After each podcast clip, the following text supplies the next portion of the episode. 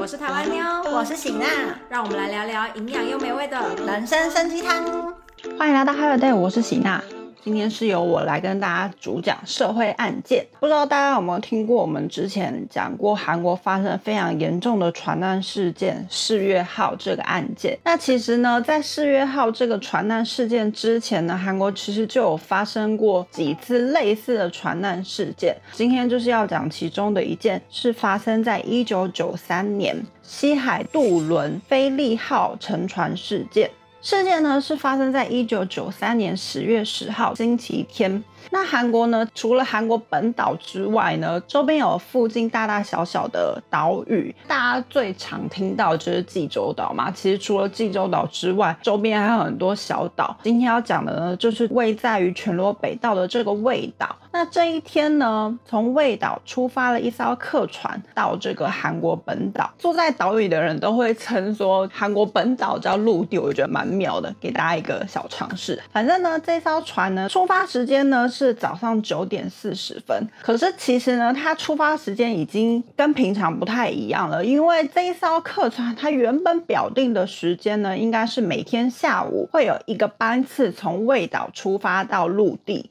但是因为这一天呢，风浪比较大，天气比较不太稳定，所以船运公司就决定提早出发，将未岛的人送往陆地。那当天呢，其实坐上这艘菲利号客船的人呢，部分是住在卫岛的居民之外呢，大部分的人都是在前一晚到卫岛钓鱼啊、旅行啊等等的，然后礼拜天准备要从卫岛出发回去陆地，因为隔天周一要上班嘛，所以礼拜天的这一艘船其实载满了非常多的乘客。刚刚有提到这一天的海浪非常大嘛，所以其实据之后的生存者在讲说呢，当天乘船的时候呢，就是有听到船长还有广播说，请大家扶好栏杆啊，待在船舱里面，不要到甲板上，因为海浪有点大。这一艘船刚刚提到说有味岛的居民，然后有大量的观光客嘛。那这个味岛居民呢，他们期待着大量的腌制物要到本岛，可能是要去探望家人啊，可能是要去贩售这个腌制物。因为住在渔村的渔民们，他们通常都会腌一些生鲜的，我们比较常知道可能就是虾酱啊，或者是腌螃蟹啊等等这样的腌制物。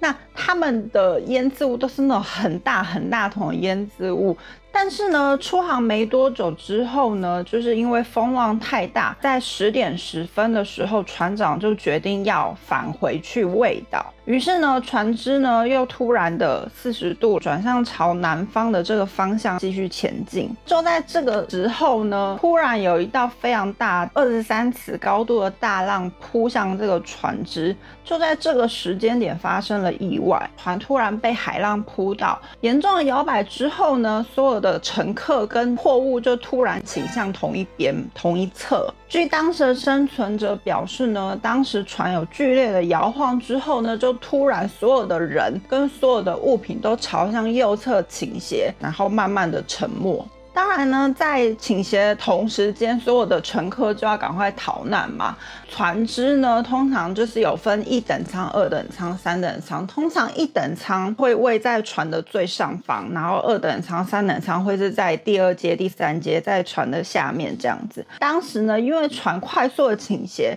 所以其实可以逃难的人，大部分都是位于一等舱的乘客们。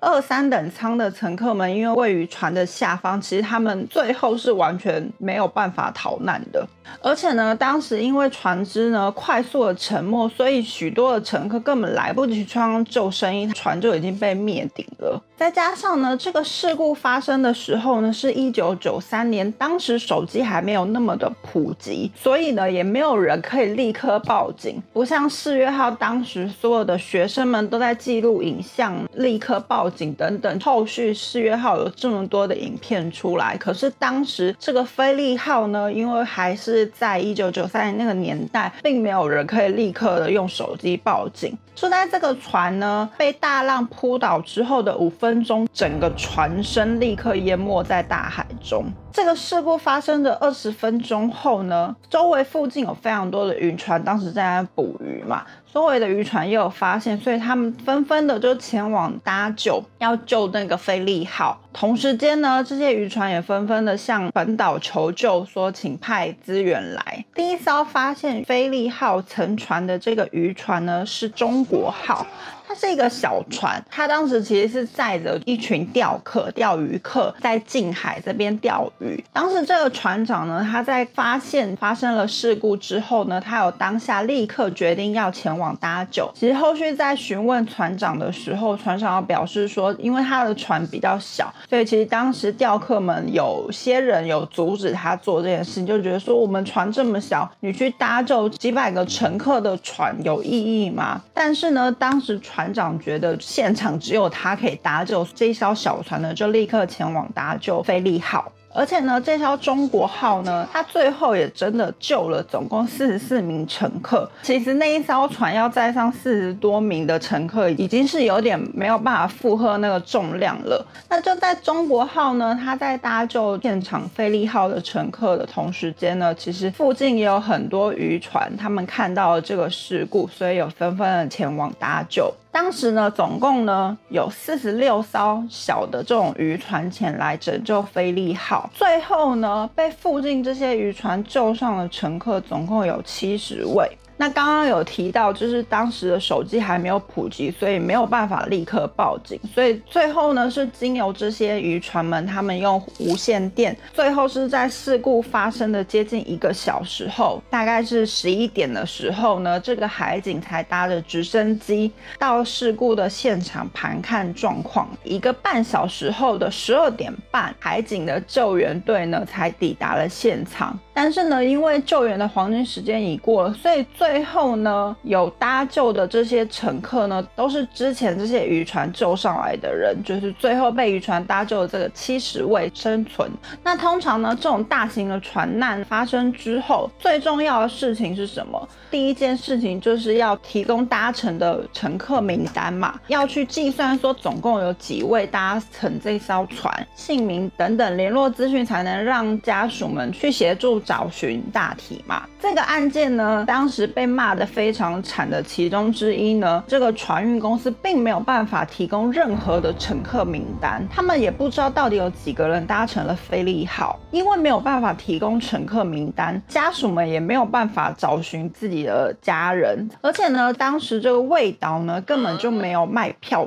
所。那当时搭乘方式呢是所有人上船之后呢，现场会有卖票人员，工作人员会在那边收钱贩售票这样子，所以所有的程序都是在大家上船之后。所以当时的船运公司才表示说，我们不知道上船的乘客有谁，也不知道就是确切的数量。所以呢，警方当时就判定唯一的方法呢，是要打捞船只、打捞大体，才能让家属们去认领。这样，事故发生的隔天开始呢，就进行了打捞的作业。其实根据呢，当时参与打捞作业的海军战队表示说，虽然是白天进行打捞作业，可潜下去之后完全伸手不见五指，就算是这么近的距离，他们也完全看不到。而且呢，当时现场船的残骸非 非常多的尘土飞扬，他们只要稍微一动作，附近就是会有非常多的粉尘，导致于他们其实真的完全看不到，他们其实完全是靠手摸再去找寻剩下的这些大体，这样。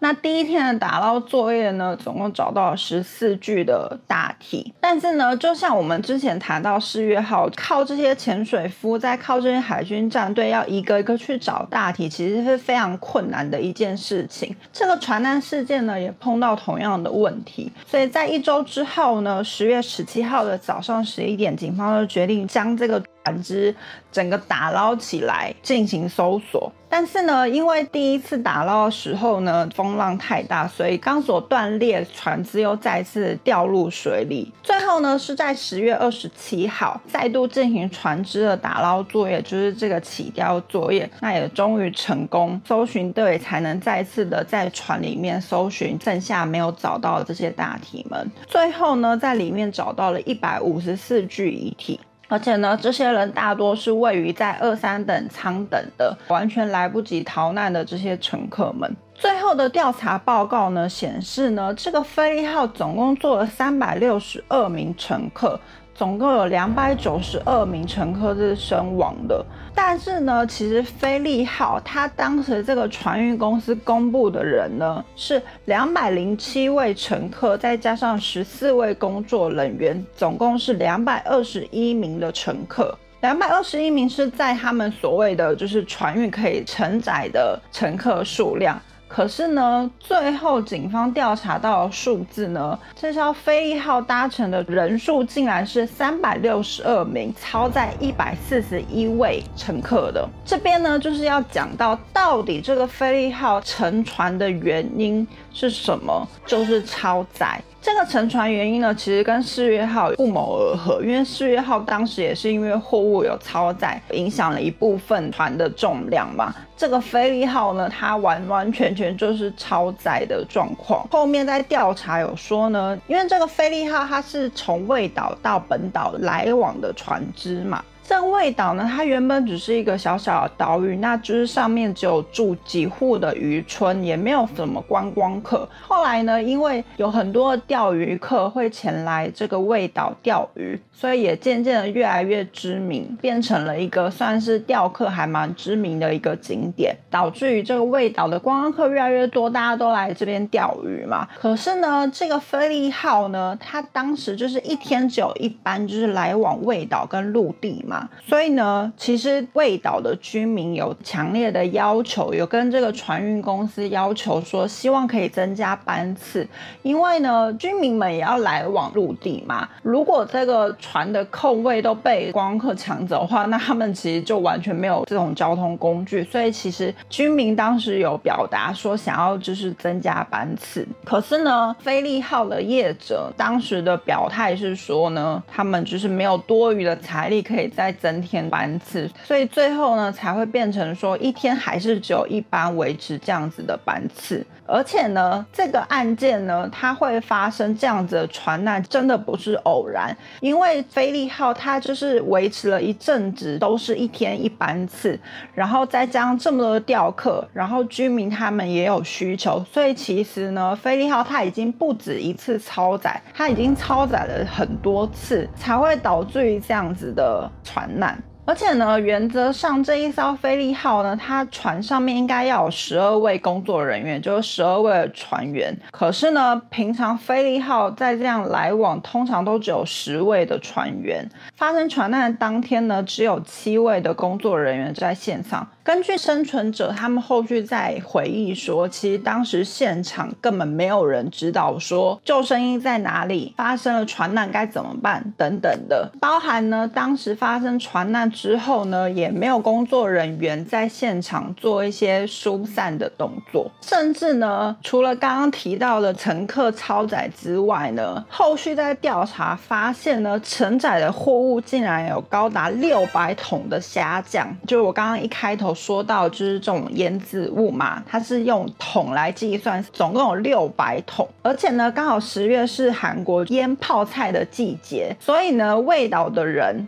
然后包含这个船运公司呢，聚集了大量的腌制物，准备要拿去陆地上卖。更夸张的呢，是这些货物呢，它并没有待在货舱，是被绑在甲板上面，而且是绑在船的船首的甲板上面。所以当这个船在剧烈摇晃的时候，这个六百桶的虾酱完全的就是承载了非常重的重量，才会导致这个船它摇摆之后严重倾斜。为什么这些货物会放在甲板上呢？船运公司表示说，因为他们这样上下船方便，所以他们所有的货物都放在甲板上。这样子的回答呢，也是受到大家非常严厉的批判。这个菲利号呢，搭乘的乘客呢，其实有非常多是属于团体旅游，那也有很多呢是公司的员工旅游。所以其实当时发生船难之后呢，甚至有一些办公室它是整个集体没有办法营运，因为员工们全部都去员工旅游了，然后整个发生了船难没有办法营运的状况。菲利号的事件呢，其实大概就是这样子的内容。那这边其实要跟大家提的呢，韩国其实历史上的大型船难呢，总共有四个。第一个呢是发生在一九五三年的这个强拥火，中文翻昌景号，总共三百三十名死亡，八名生存。还有发生在一九七零年的南拥火，南英号，三百二十三名死亡，十五名生存。再来呢是我们这次提到的菲利号，是一九九三年，两百九十二名死亡。七十名生存，最后呢是我们大家比较知道的，就是世越号是发生在二零一四年，两百九十九名死亡，一百七十二名生存，五名失踪。大家有没有发现呢？这四个案件有非常奇怪的相似处，就是呢，它同样的肇事原因、船难原因都是因为超载，而且呢，发生的年份呢，大概每二十年会轮替一次。所以呢，就是后面的人在讲说呢，二十年会发生这样子一次船难，每次发生船难，大家追究原因，因为超载，所以就会开始制定规则。要怎么去防范？过了几年之后，又没有人遵守了，然后又没有人管了，船只又开始超载、超载乘客、超载货物，才会有这样子的每二十年发生一次这样子的重大船难。所以呢，这个案件呢，这个菲利号这几年会被韩国学家再拿出来提的原因呢，也是因为呢，不希望再重蹈覆辙，也不希望呢，在二十年之后又会看到另外一个世越号的这样子的船难事件发。生，希望大家会喜欢我这次的分享喽。我是奇妙，那大家下次见喽，拜拜。